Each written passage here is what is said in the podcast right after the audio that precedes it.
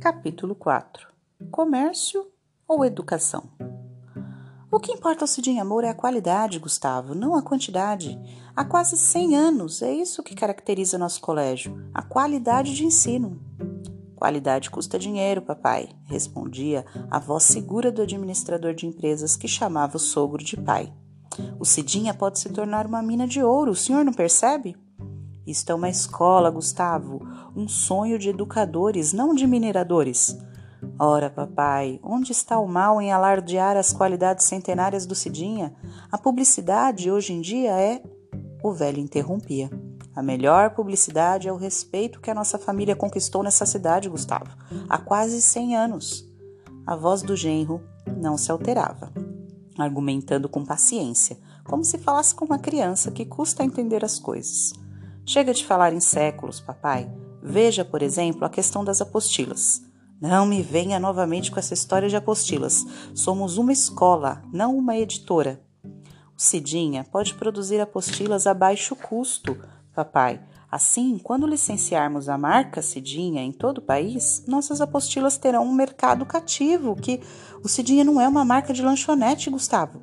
Ora, papai, e veja onde seus gastos com publicidade estão nos levando. Em toda a nossa história, nunca estivemos em dificuldades financeiras tão críticas como agora. Investimentos em publicidade podem custar e dar retorno, mas acabam multiplicando os lucros como o senhor jamais poderia imaginar. Veja que já agilizamos muita coisa aqui dentro com os novos computadores. Ah, máquinas modernas. O conhecimento não é moderno, Gustavo, é eterno. O genro fazia uma pausa. Depois falava com desânimo na voz. É, papai. Pelo jeito, instalar computadores no Cidinha não é o suficiente. Não bastam as máquinas serem modernas, é preciso que as pessoas também o sejam. Lembrando-se daquela conversa, Tony sorriu para si mesmo ao pensar que só agora, depois da entrada dos novos diretores, a sua presença naquela escola estava sendo aproveitada como propaganda. Lembrou-se da entrevista que Gustavo dera à televisão, falando do sucesso de um aluno como Tony, que estudava desde pequeno numa escola não especializada. No Cidinha, formamos alunos especiais, dissera o diretor à entrevistadora. Esse menino que eu citei já é capaz de dominar o uso dos computadores com apenas quatro meses de treinamento. Ele conhece o teclado de cor e digita qualquer texto, apesar de. Aquela tinha sido uma forma de Gustavo anunciar que a sua escola era uma verdadeira fábrica de milagres educacionais. Tony tinha gostado de ser citado na televisão. É, os jovens entendem melhor de propaganda do que os velhos, pensava Tony, apoiando o cotovelo na janela da biblioteca.